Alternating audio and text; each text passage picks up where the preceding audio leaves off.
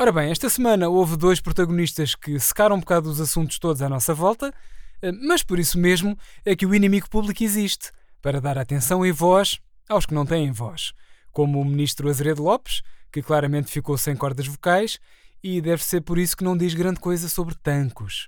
Eh, mas os dois protagonistas de quem eu estava a falar há pouco são naturalmente Bolsonaro e Cristiano Ronaldo. Por acaso são nomes que têm uma certa musicalidade entre si, não rimam, mas casam bem. Bolsonaro e Ronaldo, Ronaldo e Bolsonaro, Bolsonaro, pronto. Eh, e tendo em conta os acontecimentos em que ambos andam envolvidos, uma pessoa põe-se a pensar: o que é que é preferível? Votar em Bolsonaro ou subir ao quarto com Ronaldo? Enfim, fica a dica para pensarem nisso.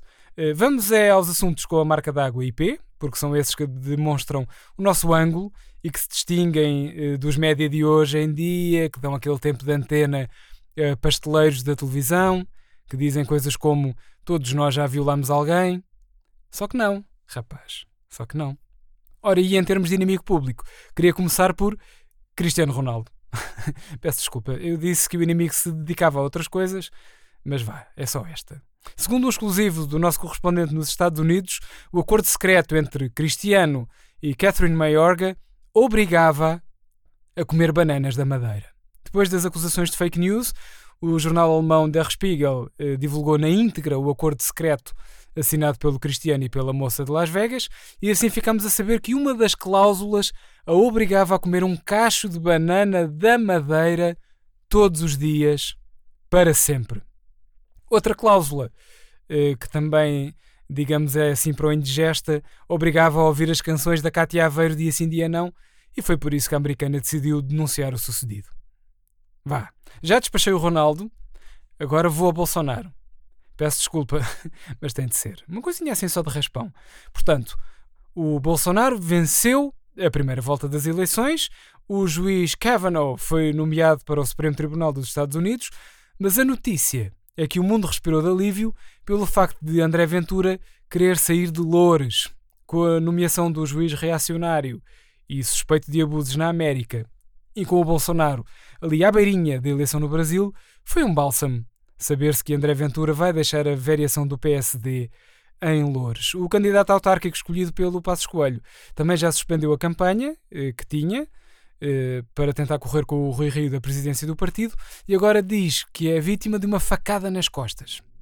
Uma expressão escolhida a dedo para se colar ao Bolsonaro e surfar a onda da extrema-direita que está maior do que a do canhão da Nazaré. No fundo, tendo em conta a escala, o Ventura é uma espécie de Bolsominion, um fascista dos pequeninos. E pronto, agora vou aqui eh, ao ministro afónico, que nem pia sobre tancos, até porque no Facebook do inimigo temos uma notícia que garante que os militares criaram um movimento chamado Ele Não contra Azeredo Lopes. O mal-estar entre as fias da tropa e o ministro da Defesa continua, e esta semana uma série de generais e de almirantes fotografaram-se com cartazes a dizer ele não. Sendo que o ministro até terá concordado com o protesto, porque não tem a certeza se no limite ele próprio existe. Já o general Loureiro dos Santos veio dizer que o cartaz que levava consigo a dizer ele não era dirigido ao seu rival de comentário televisivo ou militar estratégico, Nuno Rogério. Ora bem, agora onde é que eu vou? Ah, agora vou voltar ao Ronaldo. A sério, tem de ser, até porque o assunto é muito, muito importante e com ramificações que se vão desdobrando à medida que o homem do busto se vai defendendo. Segundo mais um exclusivo do nosso correspondente na América, Cristiano veio defender que as lesões de Catherine Mayorga foram causadas por uma terceira pessoa chamada Lionel Messi. O CR7 já admitiu que manteve relações sexuais com a moça, mas defende que as lesões com que ela ficou foram provocadas por uma terceira pessoa anónima, nomeadamente uma pessoa baixinha, que tem tantas bolas de ouro como ele próprio e que é de nacionalidade argentina.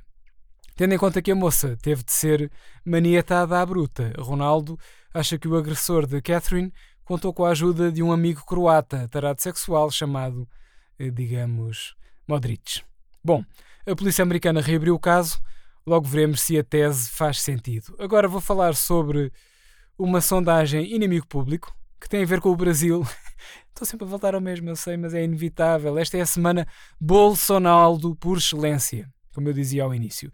E o resultado dessa sondagem revela que os brasileiros têm inveja de Bolsonaro porque ele só foi esfaqueado uma vez na vida. O candidato de extrema-direita eh, esteve na maior, na primeira volta das eleições, já toda a gente sabe, isto porque contou com o voto aspiracional de milhões de brasileiros que adoravam ter sido esfaqueados apenas uma vez na vida, em vez de terem sido esfaqueados várias vezes em assaltos, baleados em semáforos, de terem ficado sem rins em discotecas e terem sido atropelados por tanques de guerra nas passadeiras. Também ficamos a saber que o ex-presidente Lula é alvo da admiração dos brasileiros porque já foi preso duas vezes e nunca morreu no meio de um motim na cadeia. Agora, antes de ir à manchete da nossa edição em papel e por falar em cadeia, regressa ao tema Tancos, isto porque ficámos a saber que o ex-porta-voz da PJ Militar subarrenda uma casa das Forças Armadas no Airbnb e aluga carros blindados como tuk-tuks. Os nossos colegas da TSF garantem que Vasco Brazão, que está detido eh, porque aconteceu uma coisa qualquer em Tancos que ainda ninguém percebeu. Eh, portanto, o Vasco está detido porque achou também que era boa ideia subarrendar um apartamento das Forças Armadas no Airbnb e também alugar chaimites, jipes e tanques aos turistas, dizendo que são eh, tuk-tuks com esteroides. O André Ventura já reagiu e pediu a prisão perpétua e a castração química de todos os militares.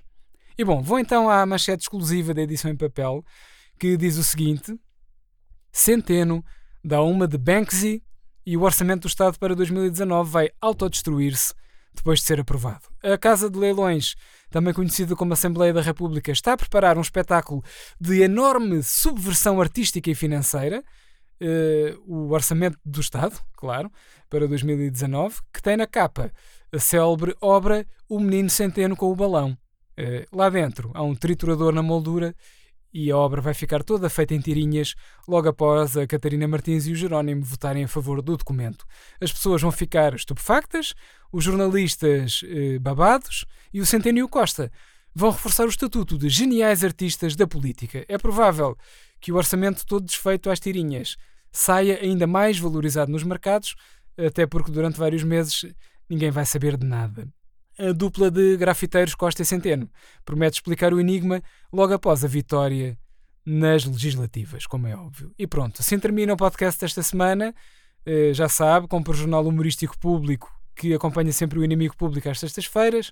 O meu nome é Pedro Vieira e regresso para a semana se o Bolsonaro quiser. Abracinhos.